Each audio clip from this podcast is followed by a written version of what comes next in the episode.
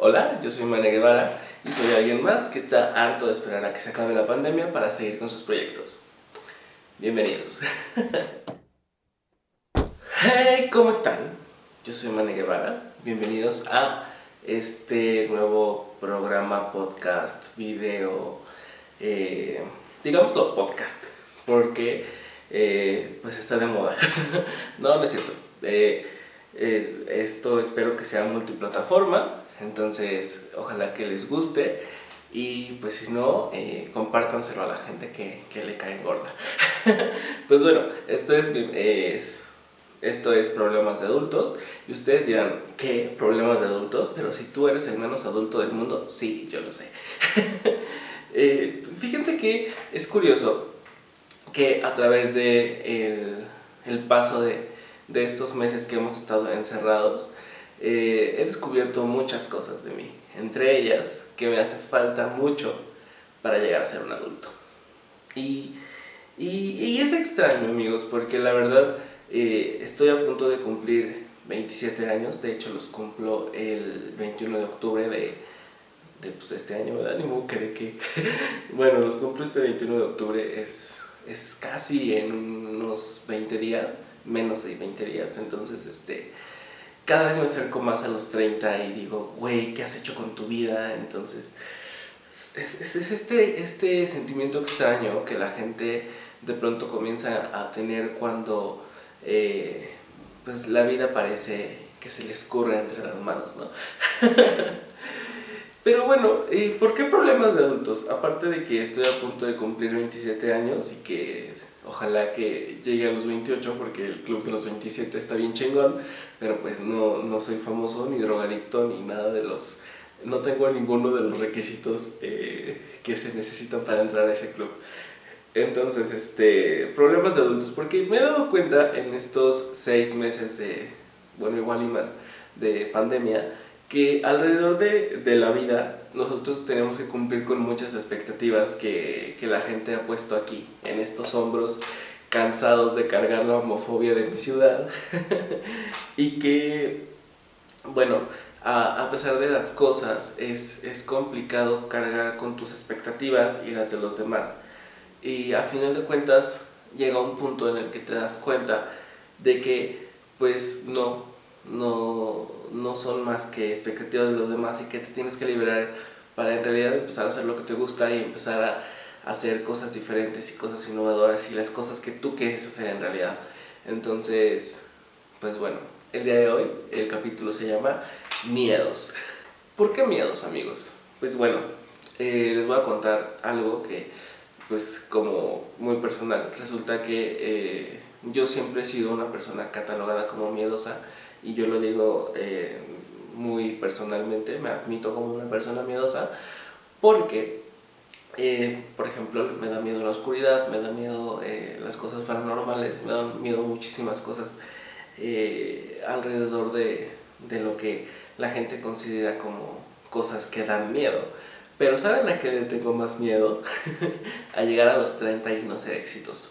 Entonces, este, pues bueno, estamos viviendo como una época extraña y difícil, aparte de que estamos viviendo una pandemia.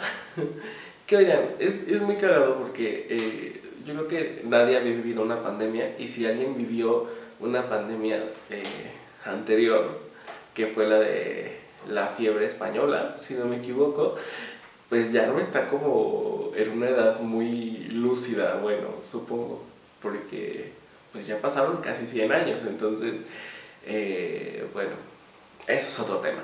Pero al menos yo creo que nadie de los que estamos viviendo eh, este momento de la vida había vivido como otra pandemia. Eh, sí hubo como momentos críticos de otras cosas como el sarampión en los 90 o la influenza H1N1 en, en la década pasada, pero creo que nunca algo tan grande y tan fuerte como para llegar a ser una pandemia, ¿no? Para que ya sea algo mundial. Entonces, eh, de pronto, la vida nos dijo, eh, cabrones, párense cinco minutos, que ya fueron como cinco minutos pero bajo el agua. Entonces, este, el, la vida nos obligó a hacer un, una pausa que nos llevó a tener, al menos a, a mí me llevó a tener demasiados miedos. Eh, les voy a contar a raíz de qué viene esto y espero que tal vez puedan llegar a, agarrar algo de lo que eh, pues me pasó. Resulta que yo salí de la universidad el año pasado, me gradué como comunicólogo, que como dice mi maestro de periodismo multimedia, un título de comunicación y un vaso de agua a nadie se le niegan. Ya sé que si no tienes, comunica si no tienes vocación, estudia comunicación y todos esos dichos horribles que tiene la gente sobre la gente que estudia comunicación. Entonces, eh, me gradué de comunicación y yo soy muy feliz porque me encanta el radio, me encanta conducir, me encanta hacer muchas cosas que implican el haber estudiado comunicación. Y resulta que eh, fui postergando mi titulación porque pues tesis y de pronto dije, este año termino mi tesis. Tómala, pandemia. No pude terminar mi tesis por hacer muchas otras cosas. Entonces se me frena ese, ese momento. Entonces a mí la tesis, la pandemia me agarra sin trabajo, sin ingresos fijos y sobre todo en un momento eh, en el que estoy teniendo como muchas dudas respecto a, a mis vocaciones y a lo que soy bueno y a lo que no soy bueno. Y entonces de pronto dicen, no, todos enciérrense y quédense en sus casas. Y yo he sido eh, uno de los que ha, este, ha dicho esas cosas y motivando a la gente que se quedara en su casa, la que se pudiera quedar en su casa. Pero de pronto te empiezan a invadir estos miedos muy cabrones de decir, güey, ¿qué va a pasar con mi carrera? ¿Saben? Eh, porque yo siento que la gente que ya no se tituló en el primer año de que salió de la universidad de plano ya no se tituló, eh, espero no ser parte de esa estadística. Eh, entonces, me llega ese miedo. Luego, el miedo de que también, eh, pues, de alguna u otra manera, aquí en Morelia, los que me sigan de hace mucho en mi canal saben que hago stand-up desde hace unos dos años y medio aproximadamente. No es cierto, en el 19 de octubre cumplo tres años haciendo stand-up, pero pues bueno, seis meses no hemos hecho como shows formales. Entonces, este, ¿qué va a pasar con mi carrera? ¿Qué va a pasar con, eh, bueno, mi carrera profesional de comunicólogo? ¿Qué va a pasar con lo poco o mucho de camino recorrido que ya llevaba en el stand-up? Eh, no puedo ir a hacer radio porque la estación en la que yo trabajaba eh, estaba pausada entonces empezaron a pasar muchas cosas y todo se empezó a venir abajo y abajo y abajo. Y sé que hay gente que la está pasando mucho peor. Afortunadamente pues yo he podido regresar a hacer mis cosas. Pero entonces me di cuenta, amigos, de que el miedo es tan cabrón que te puede paralizar.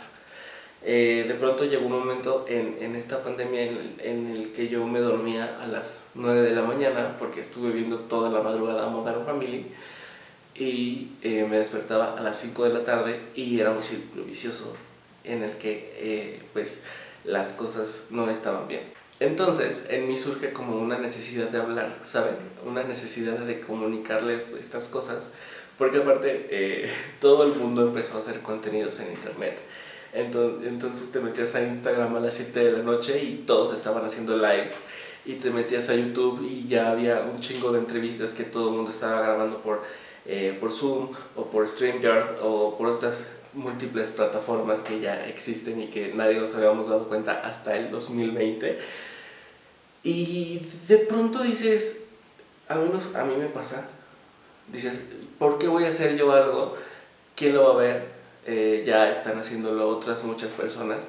Y ahí entra otro miedo, amigos, el, el no saber eh, si, o bueno, no es el no saber, es la incertidumbre de, del qué va a pasar con lo que yo quiero hacer, que es un miedo muy grande, muy cabrón y que yo creo que todo el mundo tiene. Es un, es un miedo profundo. Pero es que aparte yo vivo solo. Entonces ya llevaba yo eh, dos meses viviendo aquí encerrado, sin, sin contacto humano más que al ir a comprar comida. Y yo tenía ganas ya de hablarle a las cortinas. Pero entonces yo decía, ok, si hago un contenido en internet, ¿quién lo va a ver? Eh, porque no tengo no tengo luces, entonces si me despierto a las 5 de la tarde, ya no alcanzo la luz del día para hacer un streaming o ya no alcanzo a grabar o es que no me puedo enfocar o es que mi casa no está tan chida. Entonces amigos ahí viene otra eh, grande inseguridad que también se convierte en un miedo. Y, y, uno a veces no sabe cómo lidiar con esas cosas. Algo que también me parece eh, muy cagado y que la gente a veces no se detiene a pensarlo es que eh, mientras más vamos creciendo, menos bien está visto que tú tengas miedo. ¿Por qué? Porque los miedos se le atribuyen a los niños, a la gente que es poco inteligente y a la gente que de alguna o de otra manera eh, pues es débil. Y es curioso que conforme vamos siendo adultos, nuestros miedos se van haciendo completamente distintos.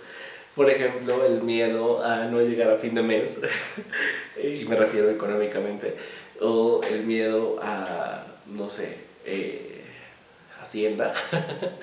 son cosas eh, que, que son difíciles de entender y difíciles de explicar porque también hay una barrera en la que uno dice, no quiero admitirme como una persona débil y como una persona, eh, pues, como dicen en México, sin huevos, ¿no? pero eh, pero es, es, muy extraño porque un día eh, les voy a contar cómo surgió este tema de, de podcast. un día yo iba caminando al Oxxo, que está cerquita de mi casa, está a dos cuadras de mi casa. entonces traía yo el cubrebocas y y entonces el primer pensamiento que yo dije para intentar tranquilizarme es, no puedes tener miedo a tus 26 años. Pero luego dije, ¿por qué no? ¿Por qué no puedo tener miedo? ¿Por qué está mal tener miedo? Y, y mi siguiente pensamiento fue, soy adulto y tengo miedo. Y créanlo o no, eso fue un pensamiento súper liberador. No les voy a hablar aquí de coaching ni nada de esas cosas de las que la neta no sé, pero como que entender el, el hecho de decir, ok, tienes miedo, no va a pasar nada, eh, respira, fue súper liberador.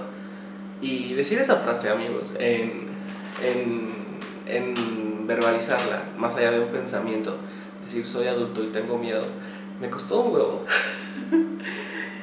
Pero la verdad es que en el momento en el que dije, ok, soy adulto y tengo miedo, sentí una, como una carga menos, ¿saben? Como que estos sombritos bajaron un poquito y dijeron, ok, ya lo reconocimos, vamos dando un pasito menos.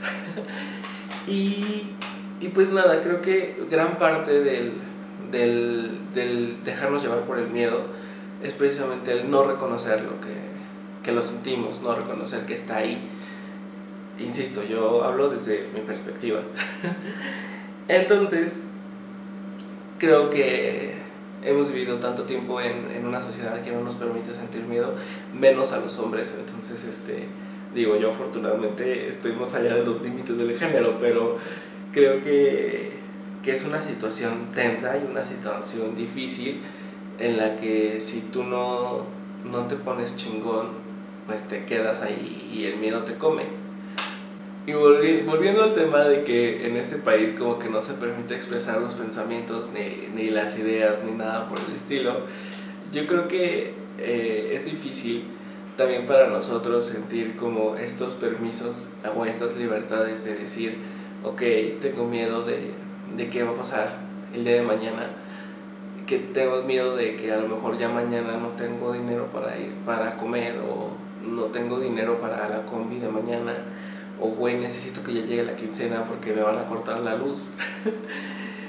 y que tal vez una palabra como miedo es, es difícil, pero créanme que a lo mejor gran parte de, de, que no sepamos controlar esas situaciones es que venimos de una generación, ah, insisto, visto desde mi punto de vista, una generación que no nos inmiscuía en esas cosas, ¿saben? O sea, sí conozco como amigos de que sus papás eran como ok, ah, encárgate de esto, haz esto otro, pero creo que gran parte de nosotros venimos de una generación de padres que eh, crean el mejor mundo para sus hijos, entonces este, hacían hasta lo imposible para que sus bebesuelos como yo no, no pasaran eh, ciertas situaciones eh, que hasta cierto punto podrían no ser consideradas para un niño.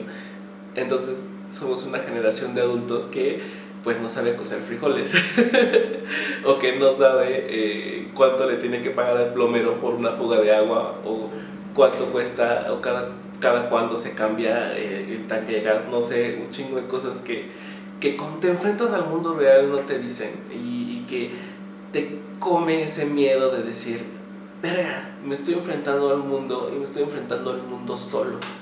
Otro de los, otro de los miedos muy grandes que creo que también tenemos eh, no solo nuestra generación, sino que muchas generaciones atrás, supongo, es este miedo a, a la soledad, como, como dice la canción, ¿no? Miedo de sentirme solo teniéndote.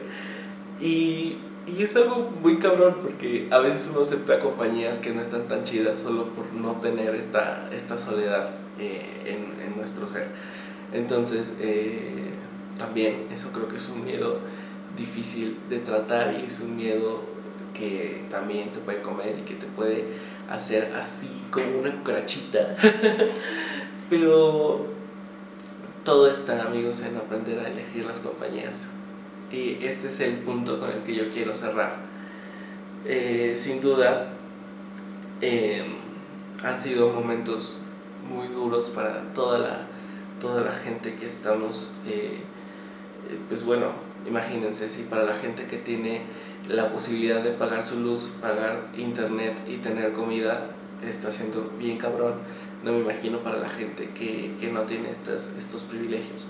Entonces, ya sé que me intenseo de pronto, o que tal vez estoy sonando como la persona más fresa del mundo, cosa que no soy porque ya les dije que a veces no tengo dinero para pagar la luz. Pero, eh, algo a lo que sí quiero llegar amigos es que si ustedes están viendo este video y si ustedes están eh, cómodamente sentados o acostados o en una cama o escuchando esto en Spotify, qué chingón que tienes este privilegio y qué chingón que puedes llegar a, a mañana con una cierta estabilidad y si no, pues sé que estás haciendo algo para, para cambiar esa situación. Entonces, amigos, quiero cerrar con esto diciéndoles que, que si bien pasé momentos muy duros en esta pandemia y que no dudo que ustedes también, gran parte de lo que me ayudó a no hablar con mis cortinas, porque no tengo plantas a las cuales hablar, hablarle, eh, gran parte de lo que no me ayudó a eso, como a, perder el juicio de plano, fue ir a terapia. Entonces, este, créanme amigos que la terapia es un, es un gran apoyo. Eh, tomé terapia por, por Zoom, entonces no hay excusas. A lo mejor en la economía sí, pero créanme que uno puede encontrar acercándose a asociaciones o a grupos eh, pues terapia o a un costo más, más, accesible o terapia eh, gratis o, o, incluso conozco psicólogos que trabajan por trueque entonces este amigos lo importante es que el miedo no te coma. Y como les dije y como les dije al principio de esto creo que fue al principio eh, pues a final de cuentas el miedo es algo que que sí si bien va a estar presente muy seguido en nuestras vidas, muy, muy seguido. Lo importante es no estancarse, es no quedarse ahí. Y si tú sientes miedo en este momento, te invito a que cierres tus ojos y respires y que pienses que todo pasa. Hasta la ciruela pasa. ya sé, es un final muy mamón, pero pues nada. Oigan, y antes de terminar, quiero decirles que no todos los episodios van a ser así como en susurro. Lo que pasa es que son las 12.28 de la noche, bueno, de la madrugada. Mañana trabajo. Pero créanme que ya estaba cansado de postergar el grabar esto y, y creo que si no lo hacía de esta manera, no iba a empezar nunca. y pues bueno, hasta aquí el episodio de hoy espero que les haya gustado. Créanme que al menos a mí me sirvió y que el exteriorizar las cosas que uno siente siempre va a ser muy sanador. Y espero que les haya gustado, espero que eh, lo compartan si ustedes este, pues así lo desean. No, no se los voy a pedir como, como el clásico youtuber de eh, compartan, suscríbanse, activen la campanita, ¿saben? Esas cosas que que todos los youtubers hacen, eh, que son chocantes al final del video. Algo que sí les voy a decir amigos es que yo no soy un adulto experto, pero que juntos lo vamos a lograr.